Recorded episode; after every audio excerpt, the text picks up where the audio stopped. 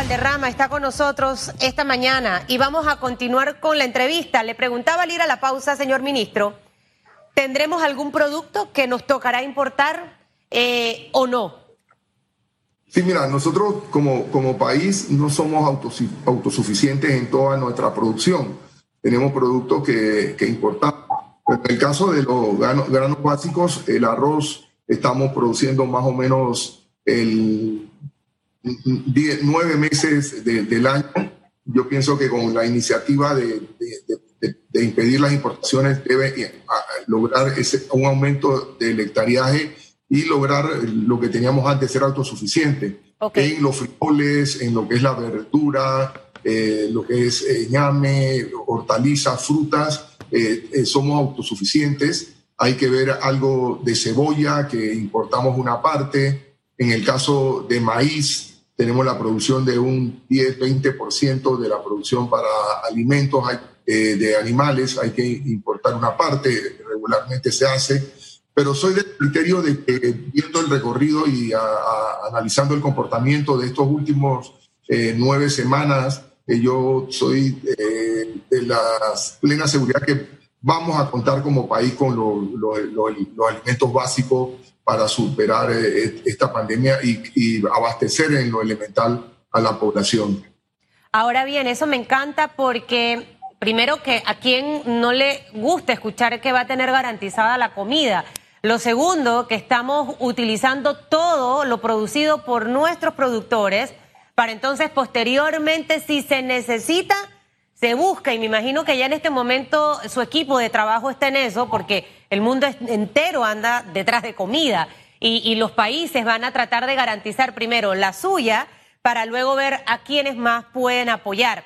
Pasando a otro tema, señor ministro, veíamos unas protestas, no sé si fue a inicios de esta semana, la semana pasada, y yo realmente cuando, cuando veo estas noticias digo, em, ¿cuánto más todavía falta por pagarle a los productores em, de deudas que supuestamente se les se les deben, sabemos que hay todo un proceso para hacer estos pagos.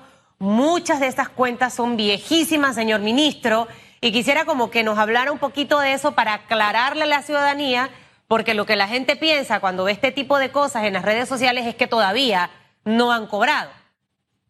No, mira, en el caso del arroz, que es donde está haciendo más, más ruido esta situación, el asunto del arroz es que a los productores esto no es ningún subsidio ni ningún apoyo. Eh, cuando en gobiernos anteriores se bajó el precio del arroz y se importó arroz de Guyana, se subsidió al consumidor con 7.50 bajando el precio del arroz de venta de 61 centavos a 41 centavos. El primer año los molinos asumieron ese 7.50 y el Estado posteriormente se lo revertía mediante pagos a través de fondos públicos porque es un subsidio que aproximadamente está entre 60, 65 o 67 millones de dólares, dependiendo de lo que se coseche. El año siguiente a los productores se le quitó el 750, ellos cobraban 24, 50 eh, de su arroz que entregaban al molino y le pagaban 24.50 y le pasaron a pagar solamente 17 para que posteriormente el Estado, a través de fondos públicos presupuestados, le devolviera esos 7.50 que son de ellos. Eso no es ningún subsidio ni ningún apoyo al productor. Es plata que se le sacó del bolsillo y que ahora el Estado tiene que regresársela porque ellos son los que financian el subsidio al consumidor. Entonces, el productor es la cadena más débil, efectivamente necesita sus 7.50 para pagar parte de sus deudas y ahí está parte de su utilidad.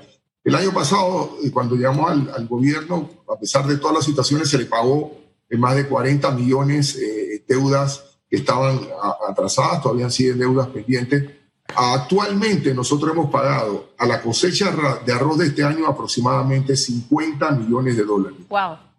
Pagado este año 27, casi 28 millones. Estamos terminando esta semana posiblemente en 29 millones de pagos y se pagaron aproximadamente 11 eh, eh, millones eh, 21 eh, millones en el, en el periodo de octubre, noviembre y diciembre. O sea que sí hemos pagado y hay un grupo de productores de aproximadamente entre 10 a 12 millones de dólares que falta por pagar. Nosotros eh, ya estamos tramitando las cuentas presupuestarias y yo pienso que dentro de, a más tardar, 15 días, eh, tres semanas, nosotros estamos haciendo el, el, pago final de los productores. O sea que sí hemos pagado y se le ha pagado a todos los productores porque hemos pagado eh, cuentas a todos para que todos cobren algo. Pero estoy totalmente de acuerdo con ellos.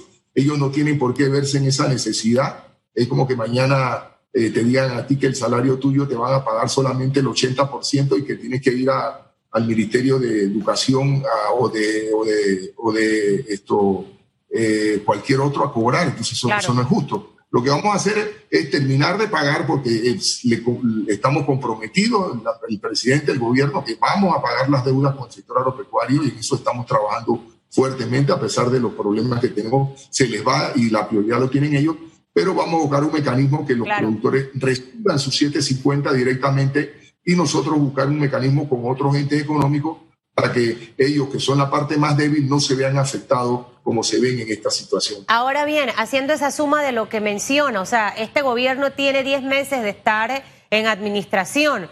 Me habló de 50 millones, luego de 21 millones. En total, ¿cuánto ha pagado esta administración a productores? Y de los 20 millones que señalan los productores de arroz, señor ministro, que se les adeuda, en realidad, eh, ¿cuánto es lo que se adeuda?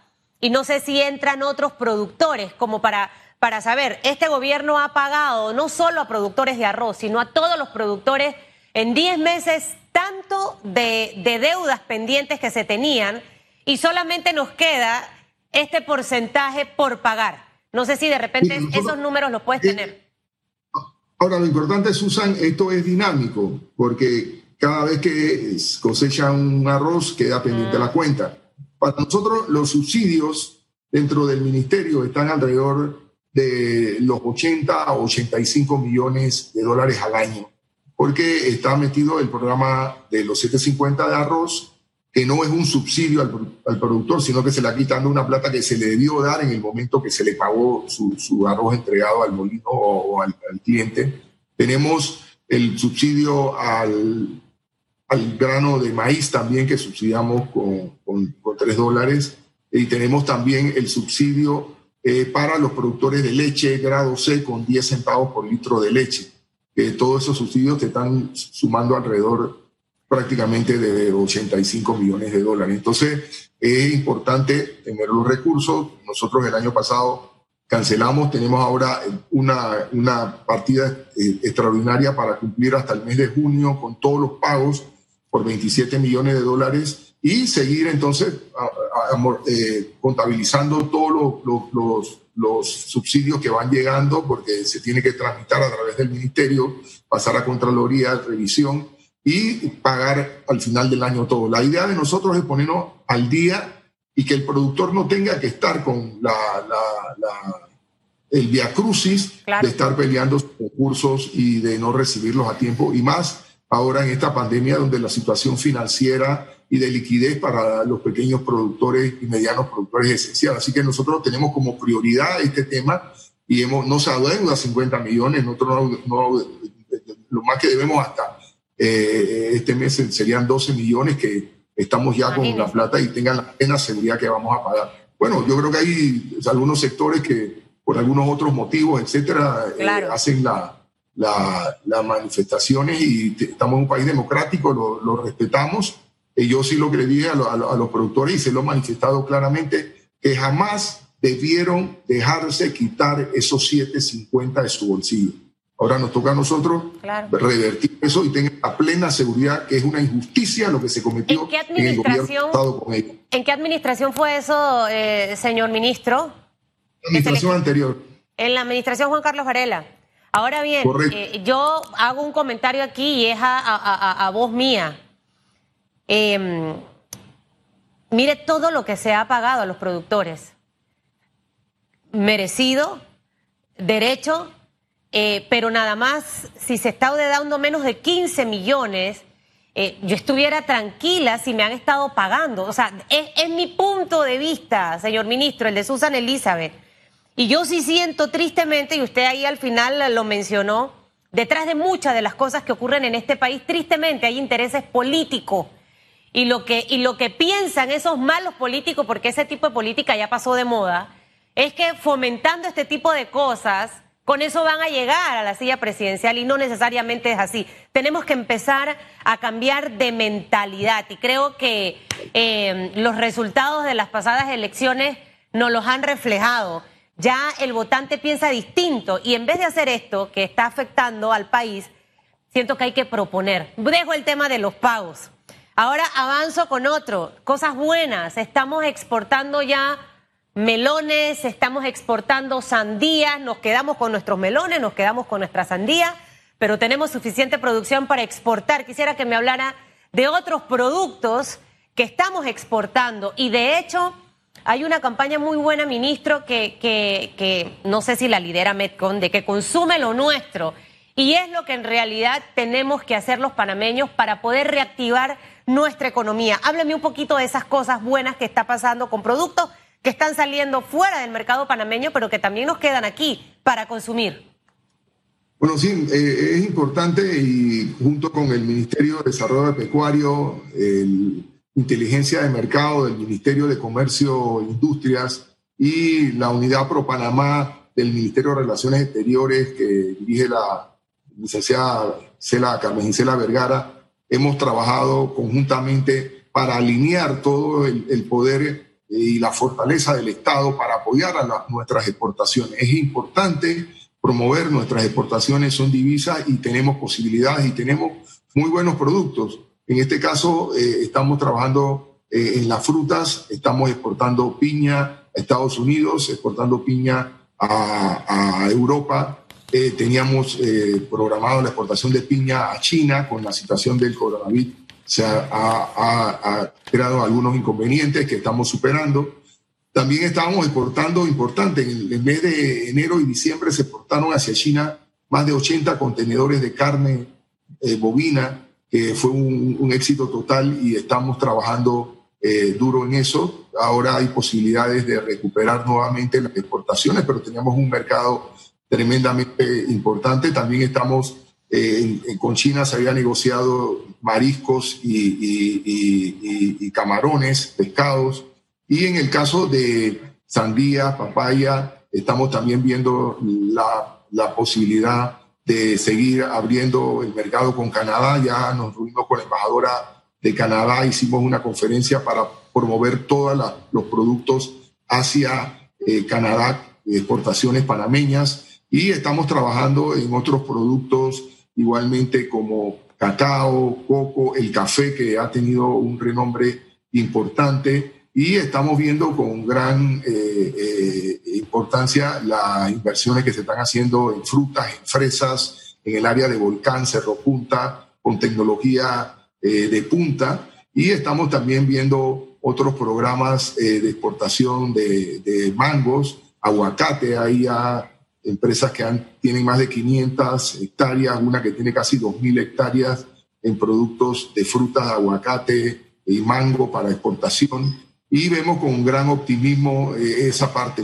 Nos dice que tenemos mucha buena tierra que otros países no tienen y tenemos agua. Lo sí es importante que trabajemos duro en, la, en, la, en el uso del agua a través de los riegos eficientes, riego por goteo y meter tecnología de cosecha de agua. Pero yo veo muy promisorio el, futuro del sector agropecuario, lo que sí tenemos que promover la actividad entre los, productores, hablar mucho sobre eficiencia, buscar las mejores eh, eh, canales de, comercialización, aumentar eh, nuestra productividad. Yo veo con gran optimismo en, en Tonosí maquinarias de última línea, rayo láser que estaban sembrando, igualmente abonaban a la parte venida de, Brasil y de, otros países de Europa. Y estamos viendo que por lo menos hectáreas, que es la media nacional de 108 quintales en arroz por hectárea, estamos viendo ya fincas que con nivelación láser tienen 150 y con riego están llegando a los 200 quintales por hectárea, o sea, prácticamente doblando la productividad y esto es lo importante y en ese camino tenemos que hacer. Igualmente, sectores de grado C de leche que están en 4 o 5, tenemos nuevas razas girolando, otras razas nuevas importadas, brasileñas, etcétera, que te pueden dar 10, 11, 12, 14 litros por, por vaca. Ese es el futuro del sector, invertir en productividad, en eficiencia, en lograr eh, la generación del cambio, nuevos profesionales comprometidos con, con, la productividad. Ahí fuimos a Israel, visitamos a Israel, visitamos a los países que están invirtiendo y lo importante es hacerlo bien, con buena tecnología y el gobierno apoyando a los sectores y promoviendo la asociatividad y la organización y promoviendo la producción y la exportación. Así que yo creo que ese es el, camino que tenemos que hacer juntos todos y el gobierno tiene que ser un facilitador de la producción nacional y sus ventas y no por el contrario ser un facilitador de las importaciones que lo que hacen es eliminar empleo, trabajo y te quitan las ganas de producir. Señor ministro, de, de todo el sector ah, hemos hablado de todo lo bueno que se está trabajando para, para exportar eh, pero obviamente tendremos de seguro algún sector que está un poquito más complicado en este momento. ¿Qué producción en este momento necesita más de ese apoyo? Probablemente de financiamientos, probablemente de asesoramiento, eh, para que esa, esa, esa, esa producción pueda obviamente avanzar, eh, que abatezca el territorio nacional y que también tenga probabilidades más adelante de importar. ¿Cuáles serían esas áreas como débiles? En nuestro sector de producción? El, sector eh, ganado eh, vacuno es un sector que hay que apoyarlo, eh, aumentar la, productividad, la eficiencia, mejorar el, manejo, la genética, lograr los rendimientos y establecer los, los métodos de manejo, de trazabilidad para seguir exportando. Ese es un, un producto que tiene posibilidades eh, tenemos más de 30 años que perdimos la, la, capacidad de exportación a Estados Unidos. Nosotros ya hemos logrado un acercamiento con el gobierno de Estados Unidos. Eh, nos está permitiendo utilizar un, un laboratorio eh, para hacer las pruebas y llevar el, el, el, el récord de todas las, las, exámenes que se hacen de la tratabilidad y de los elementos tóxicos para poder exportar a Estados Unidos. Siento que el, sector carne hay que apoyarlo promoverlo y sobre todo en el área hacia las exportaciones con carne de calidad y creo que ahí tenemos camino. También el sector lechero eh, tiene gran futuro. Nosotros no somos autosuficientes en leche, importamos leche. Fue un sector muy golpeado por las importaciones, los bajas de aranceles, pero pienso que ese sector es un sector que tiene un impacto social importante en las provincias centrales, sobre todo eh, grado, grado C, aumentar la eficiencia, la productividad y mejorar también la calidad de la leche. Ahí siento que tenemos que invertir. También en el sector eh, hortícola, las hortalizas. Yo estuve en Natá, hay una buena eh, cooperativa en Natá trabajando. Tienen un promedio de 500 a 600 quintales por hectárea, tienen problemas con la planta de secado, hay que apoyarlo. Pero fui a Los Santos y hay una señora apellido Araceli Azcárraga que tiene una hectárea y media de cebolla con riego y tiene 1.500 quintales por hectárea, o sea, prácticamente el doble o el triple de lo que tiene Natal. Entonces, cuando vemos las condiciones, estamos cada vez más convencidos que tenemos con los bancos de desarrollo, con las inversiones que tenemos que hacer, a apoyar al productor, pero también aumentar nuestra eficiencia, nuestra tecnología, nuestra productividad y montarnos en esa revolución 4 que hay para que podamos ser eficientes mucho más eh, esto, competitivos, el consumidor tendría productos más baratos y pudiéramos exportar. Así que yo pienso que eh, la revolución del agro tiene que ser eh, esa parte de ayudar a la tecnificación y mejoría. Bueno, tenemos otro sector del agro, que es la, agricultura familiar, que son los productores pequeños. No quiero decir de subsistencia, ya se llama agricultura familiar. Dentro del Plan Panamá Solidario tenemos un apoyo con un kit de productos, semillas básicas, abonos, herramientas, para más de 10.000 familias de los, de los sectores pobres, para que esas familias de pobreza extrema se incorporen a la producción y sean entes económicos que puedan ayudar a los colegios de sus hijos dentro del plan Estudiar sin hambre y elevar su nivel de vida teniendo abastecimiento de los productos básicos. Eso eh, estamos hablando de más de eh, 225 mil familias que están en el área de extrema pobreza. Por eso que para mí el sector agropecuario no solamente es un sector económico, sino que tiene que jugar un papel de redistribución de la riqueza, de elevar los niveles de vida de los sectores del área rural y del campo. Y el 80% de nuestro país que está fuera de las ciudades de Panamá y Colón, en alguna medida vive y, y se nutre del campo. Así que para mí el sector agropecuario tiene que convivir con el sector terciario, pero viéndolo desde el punto de vista político, económico y social como un sector de estabilidad para este país y mejoramiento de las condiciones de vida de los más vulnerables que se encuentran en las áreas de extrema pobreza. Bueno, ministro, muchísimas gracias. Me, me, me, encanta el tema de lo que estamos exportando, piña, estamos exportando melón, estamos exportando sandía, hay eh, trabajos avanzados con aguacate y demás, señor ministro, y eso me alegra.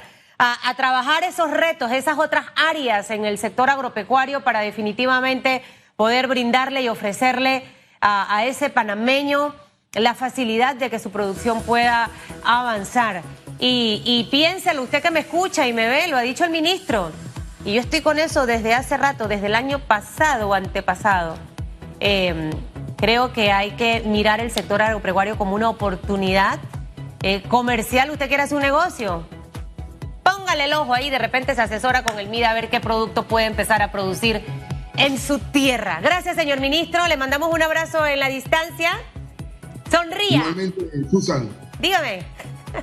No, yo también pienso que tenemos mucho futuro. Yo creo que también la, la agroindustria hay que pasar a crear claro. valor agregado. El productor está creando, eh, eh, produciendo a, alimentos muy frescos. Eso le quita valor a, su producto. Claro. Yo creo que tenemos que elaborar eh, conservas, plantas de fabricación de jugos, de piña, etcétera. Ya crear más valor agregado para que el productor pueda recibir más y, y se quede más valor en el país. Así que yo pienso que también la agroindustria agroindustria tiene que jugar un papel importante en este país. Anotado esta mañana. Mire, antes que se vaya, tiene que sonreír, porque hoy no lo he visto sonreír, ministro. Ahí está la sonrisa, ahí está la sonrisa. Acuérdense que Saludos, cuando, cuando, uno sonríe se pone más joven, para que usted sepa. Así, Así, ya es, sabe. Seguimos el consejo, Susan. Sonría todo el día. Dígale a, a, quien está a su alrededor que lo haga sonreír. Gracias, señor ministro. La gente. Gracias está... a ti y gracias por inyectar tanto positivismo todos a este pueblo. Eso, ministro. Mire, hay pregunta en redes, la gente ha estado opinando. Eh, ya tenemos respuesta, señor director. Rapidito, póngala pues. Redes sociales. Hay discordias, que si sí, que si no. Leida Ocaña, ¿qué dice? Cada panameño responsable después de 60 días sabe el cuidado extremo contra el virus, ya que se necesita activar poco a poco la economía para salir de las carencias. 100% de acuerdo, Leida, contigo. También comenta María Rodríguez, la prioridad debería ser salvar vidas, pero con el problema que a mucha gente no nos está llegando esa bendita ayuda del Estado, la reactivación de la economía debería activarse con los parámetros de seguridad adquiridos. Lo que ocurre es que no podemos estar eh, confinados, porque si no al final salud es primordial, pero sin economía tampoco vamos a tener salud. Vamos con María Rodríguez, la, la prioridad, no, esa ya la leí. Marlenis, ambas, si me salvó, si me salvo del virus, me enfermo de otra cosa, ya sea niño, mujer u hombre, tengo que pagar cuentas, salud mental. Coincido con Marlenis. Vamos con otro comentario también esta mañana de Alvin Widen, el excontralor. Como todo en la vida, los extremos no solucionan. Hay que abrir con disciplina de salubridad. Se está trabajando en esa vía y creo es la correcta. Hay que superar el trauma psicológico que causó la pandemia. El inconveniente que tenemos más que en otros países es que somos indisciplinados. Es el comentario de Avin Widin. Sandra Sotillo, periodista. En esta crisis sanitaria la prioridad es la salud de los panameños, pero debemos ser conscientes que la reactivación económica es vital para poder contrarrestar el impacto negativo que ha provocado el COVID-19, como lo es el 25% del desempleo que padecen los panameños. Es una realidad, Sandra Sotillo. Creo que la mayoría de los comentarios muy acertados. Confinados tres meses, el Estado ya después ni bono para nadie y del resto de las empresas que estaban abiertas, cerradas. 8.36 minutos, usted cuídese, usted protéjase cuando sale, use su mascarilla, obedezca, si ve la cruz en el bus, no se suba en la cruz. Y exíjale al pavo, al transportista, oye, aquí no se puede sentar alguien. Así de sencillo.